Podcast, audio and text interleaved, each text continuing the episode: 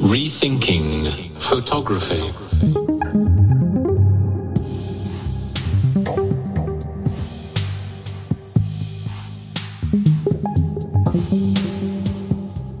Fotografie neu denken.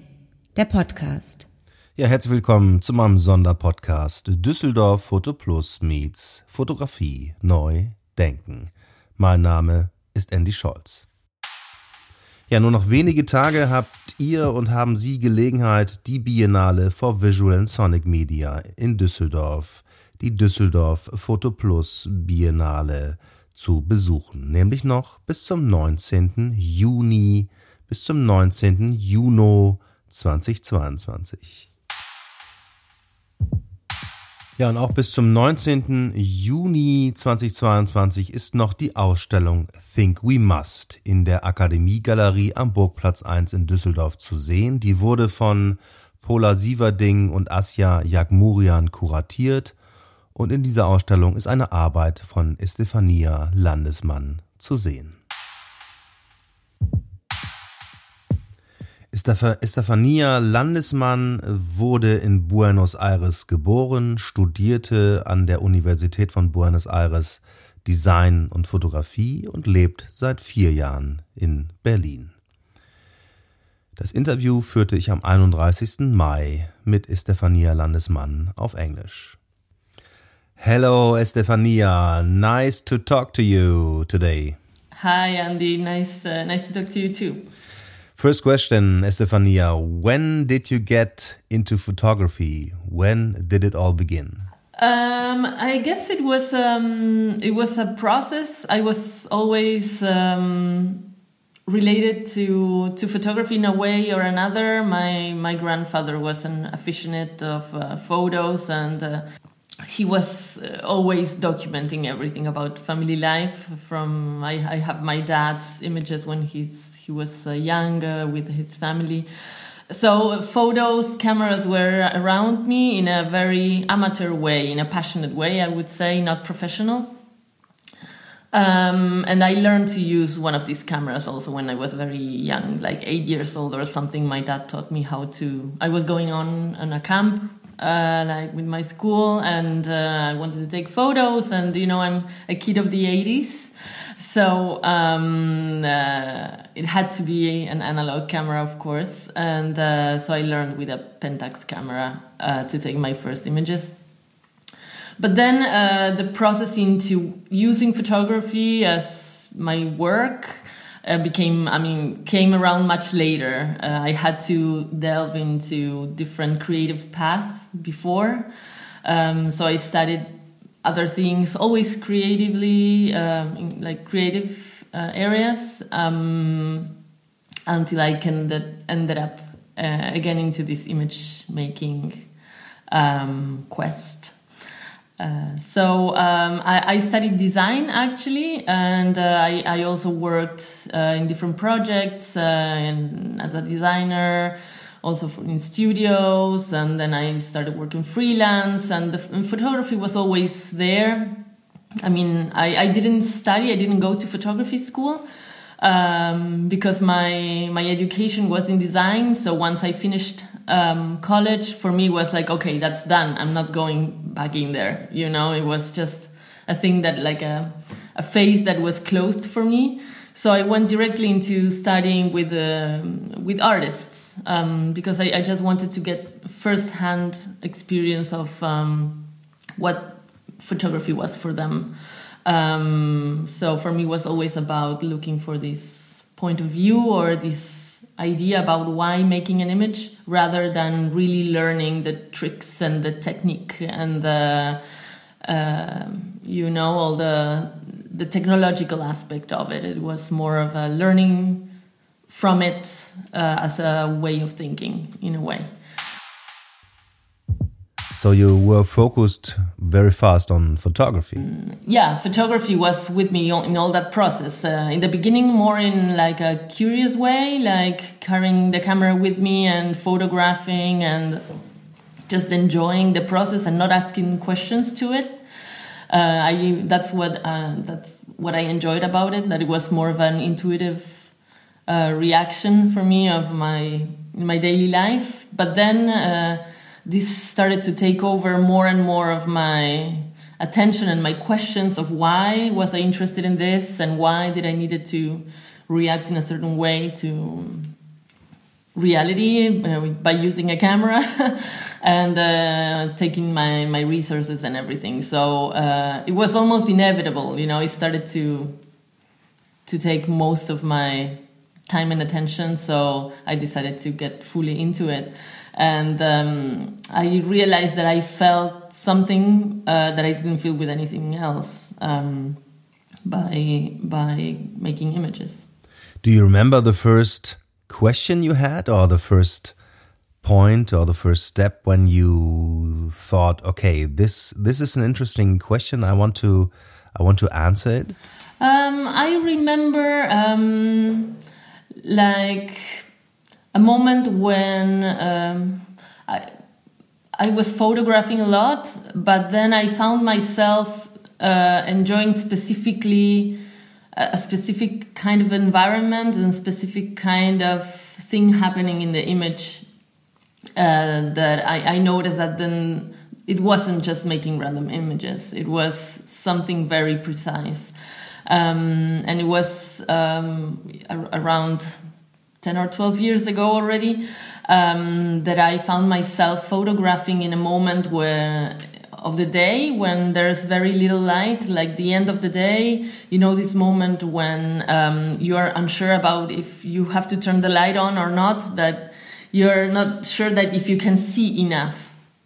And this moment i was i was finding very very interesting to photograph because i was also kind of forcing the camera to to react in a way as i would with my own eyes to question like if i was seeing enough in a way and uh, in this lack of of light, everything that surrounded me looked a little bit strange. Um, even the most ordinary objects in your ordinary life when there's there's a lack of visibility they can look very strange and uh, intriguing and you can have the most uncanny feeling from that so I, I wanted to kind of capture this this strangeness within the ordinary uh, and so I started to develop a, a lot of images that were really in this edge uh, where it was very difficult to see and really pushing the camera to do something that it wasn't really prepared for. You know, the, when you don't have any light, and I, I, I don't like arranging the scene or the light in any way. I always photograph as as I find the things and as I am also prepared with the, the camera I have and, and so on.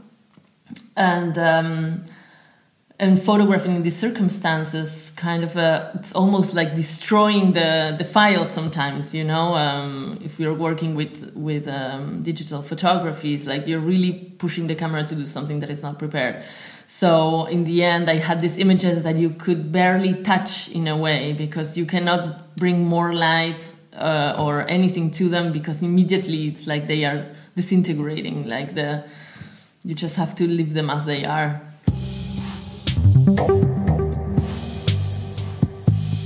that moment that I realized that I had something uh, that that was interesting for me to to work on, it's that I realized that I was um, looking for something in in those images and uh, in photographing in that specific moment of the day and. Uh, trying to find something that was happening around me uh, that is within uh, the, the known world, but it, it can look completely strange if you look at it from a different angle. How do you work? Do you work with digital or analog? No, I, I work with digital. And even then, I was already working with digital, um, even though I learned from photography from uh, using analog cameras, which I think it's very essential to, to understand how, how the medium works uh, really. um, I, have worked with digital since because um, I think it departed a little bit from that uh, moment where I was photographing in very low light conditions. That I needed to have some control of what I was doing because it was a very brief moment of light that I had, and I wanted to make sure that I would get that image. For me, it's more important the that I have the image in the end and how it is done, you know, and uh, even though I love the mystery involved with the analog photography and film and the process and the chemicals, and I, I I'm always fascinated by it. It just um, also has this quota of um, unpredictability um, that, in a way, I it's it's beyond me. I need to control a little bit more uh, about uh, what I'm getting. Like I'm, I need to know that I have the image, and that I, I didn't lose that chance. Maybe if I were working with a prepared scenarios or something, I would go back to analog photography because I get to control every single aspect of it. But in the way that I work, that it's usually finding these things, I need to, you know, have the camera react as quickly as I am reacting to it. So uh, it's mostly about uh, the use of digital photography. It has to do with this flexibility of the medium. How do you find your motives? Um, well, my my work has many different uh, stages, and they don't necessarily coexist. So um, it still depends my process today on finding specific things, and this happens by chance. Uh, finding a, a location, a, a building, uh, um, an urban space of some kind. It's always related to cities and places where culture is palpable uh, or in, intertwined with nature in a way, but always presence, like the touch of the human hand.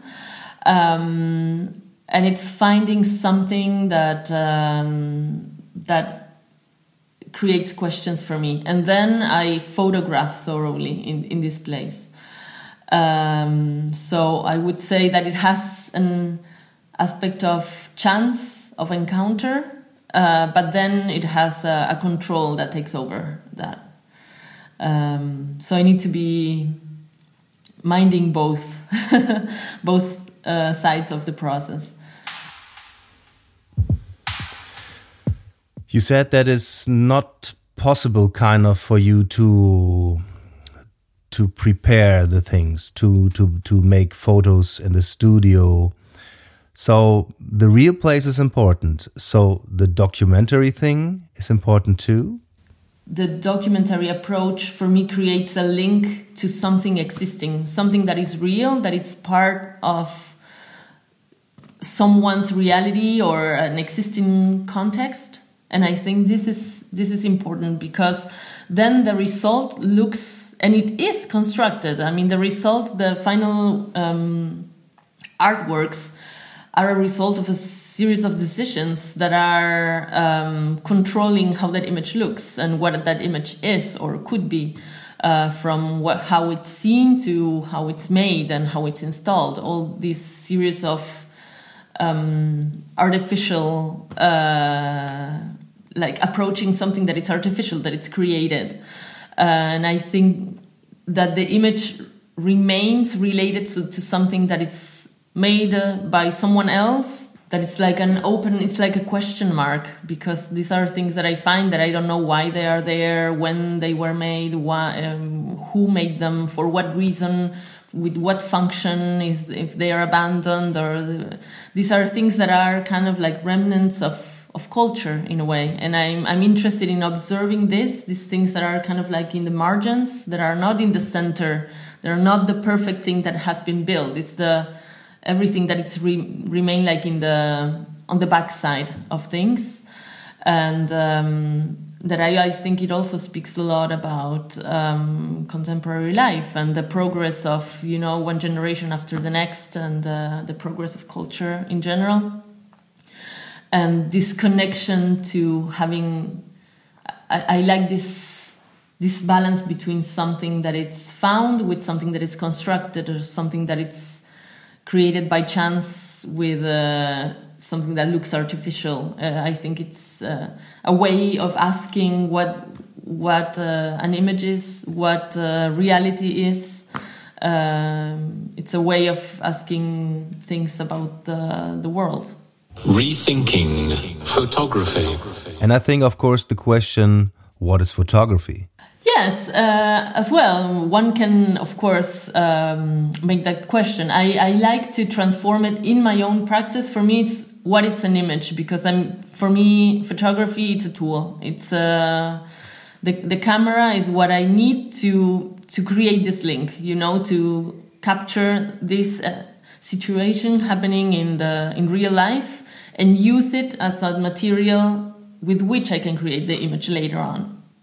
And by creating the image, I mean materially, right? Like how it's printed, how it's brought to life as an object. Um, so um, yeah, for me, photography it's a way of asking. It, it's it's the perfect tool to ask this question about images. Yeah, the second uh, thing that I think is important for you and in your work, for you and your work, is the material. You're very, very near to ask question about the material too. I think. Yes, the the ma the material um, the material is almost as as important as the image in my work. But I would say that in the process of asking what an image is, for me it's inevitable to ask my to ask how is it made and why. Um, for me, making an image is not just the square, uh, the, the the rectangle where the, the when there's the, the pigments are and this photograph is printed. Um, for me, every single aspect with which I make that image, it's meaningful and has uh, its own cultural baggage. If I'm doing that mounted on metal or on wood, that immediately has like an impression and has carries on its own history of the material and how it reacts in the space and uh, to the experience that the viewer has around it. When do you decide to to to press the button? When do you decide this is the next image? Maybe this is the next work. When is the point you decided? Can you say that? Well, it doesn't necessarily work that way. I mean, I do have like a good feeling when I'm photographing or, or I don't, but I don't trust that feeling completely.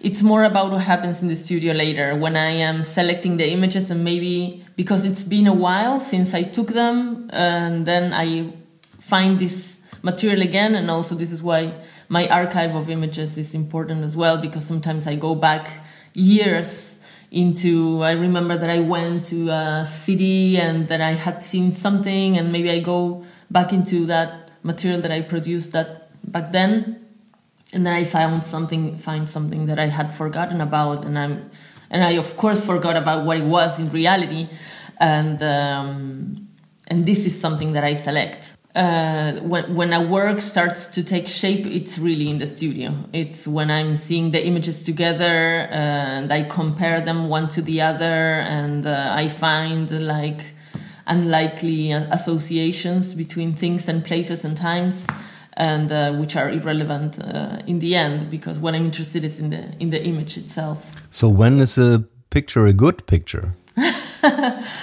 um, well, I think it, it involves this question making. Uh, it's a, it's a, a, a, good image or a good picture is something that uh, brings more questions than answers. Definitely doesn't provide any answers. It just uh, it's something that makes you think beyond that uh, frame uh, to what happened before or after or around it uh, it's something that you cannot really sometimes put your finger on. It's something un- uneasy or something that draws you in. What I mean is something that it's beyond what you're looking. It takes you elsewhere uh, than what uh, it's right in front of you. And I think in that way, um, you forget that you're looking at a photograph. Uh, I think that it's what I find interesting is that uh, the photograph disappears in a way as a medium and it becomes something else, like a, a place to project personal and collective thoughts.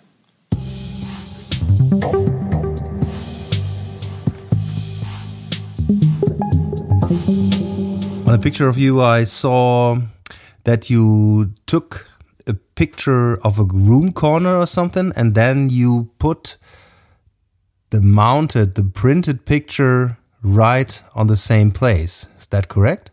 Um, yes, uh, the the installation of the work is definitely important because it allows me to to bring elements of the images back into the exhibition space, like make something happen in the present time of observation. Uh, something that was maybe quiet or still or very subtle in the image, it suddenly becomes much more alive according to how that is installed and how it's seen. Um, I'm not interested necessarily in making like a game of emulation of you know what's in the image and then that's replicated in the space or you know that it's a game of trompe-l'œil or something like that. It's always fun, but it's not what I'm after. Sometimes those things happen a little bit by chance, but sometimes it's just a decision that helps to connect the, the, the situation that is visible in the photo with what is happening in that space, which is a space that is shared by the image and by the viewer. And uh, I like this encounter of two different places and times uh, that it's seen through someone's sub subjective experience. Um, so uh, yes, the, the, the installation it's definitely important and the, the material it, of, in which the work is made ends up being the vehicle to combine the two. Um, this is why, for me, it's it's important always to decide. Uh, it's an important decision to decide what what's the scale of that image. What in which size does it have to be seen? What's the the way that one sees the image where does it begin you know that where that do your eyes go and how do you go through the image uh, is it like a big tour? You need to walk around it, or do you need to get it all at one glance? And uh, is this something that you can you're invited to touch or not? Is it um, all, all, these decisions? I think in influence uh, what is in the image and what is happening in the exhibition space as a whole. That sounds very interesting. Um, do you work on a next project? Yes, of course. I am continuing to work in the latest project that I presented earlier this year, uh, which is called a resonant shell. Uh, I showed it in Portugal in my gallery there. It's uh, called Lehmann Silva. Um, it was my first show with the gallery, uh, and this is a, a bigger project of which I've shown the first chapter, I would say. I showed in this uh, solo exhibition. And uh, the project involves documenting um, a site that I found in the outskirts of Berlin where sculpture casts are done. They are making figurative sculptures there, like monuments. But I I found the the pieces with which they were making these monuments. I found all the negatives in a complete state of abandonment. Uh, so I, I documented these these pieces that were broken down and taken over by nature in a way because they have been there lying for who knows how long so uh, they have been degrading over time so they have this um, capacity of evoking in a way a possible image that could be made with these pieces while at the same time coming back to integration to to natural elements um, because all these pieces are also made with very precarious materials. They're made with wood and cloth and rubber and uh, plaster.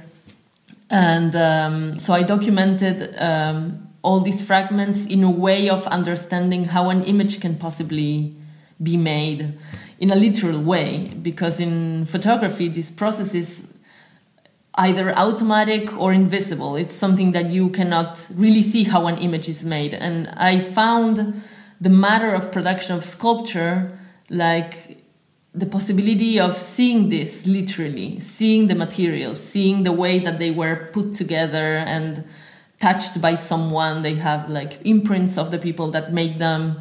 Um, so it was really putting this idea of making an image in a very literal and physical way. Uh, and then I I presented these images integrated into metallic panels made of aluminum. So this material allowed me to move these pieces, these images, as objects in the space. They are super stable and solid, and they can sit on the ground like any other uh, object of material would do. And for me, it was important to make uh, the image be uh, autonomous in a way that they could be, you know, they had the freedom to move around and they do not depend on frames to be hanged. They are not hanging, they are standing. Uh, so in a way, I was taking these these pieces that are used to make images that are used to make sculptures and make them sculptures themselves. I think now what, what it's interesting also for that medium is that it's been um, uh, affected as well a lot through uh, technology and uh, 3D printing, and this has this provides nowadays endless possibilities of um, for making sculptures and um, and and they have no trace of manufacture. There are no longer like the, the, the these pieces are no longer made by the force of the hands. They are made by machines that decide every little millimeter how it's supposed to look. And by documenting this, the the casts that come out of this uh, of these machines uh, it's like a really interesting edge between analog and digital.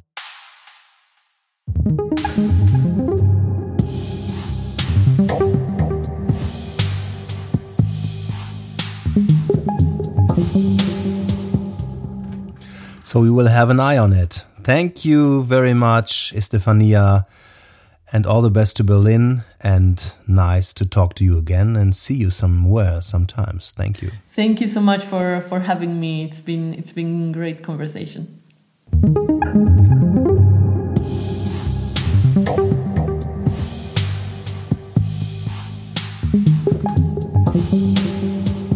Ja, noch bis zum 19. Juni könnt ihr, können Sie die Ausstellung Think We Must in der Akademiegalerie am Burgplatz 1 in Düsseldorf besuchen und sich die Arbeit von Estefania Landesmann anschauen.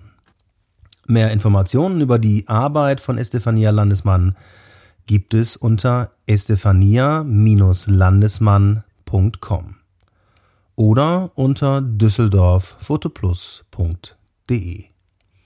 All diese Informationen sind selbstverständlich wie gewohnt in den sogenannten Show Notes zum Anklicken aufbereitet.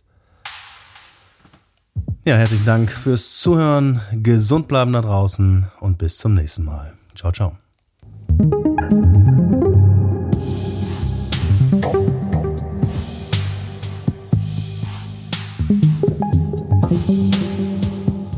Rethinking Photography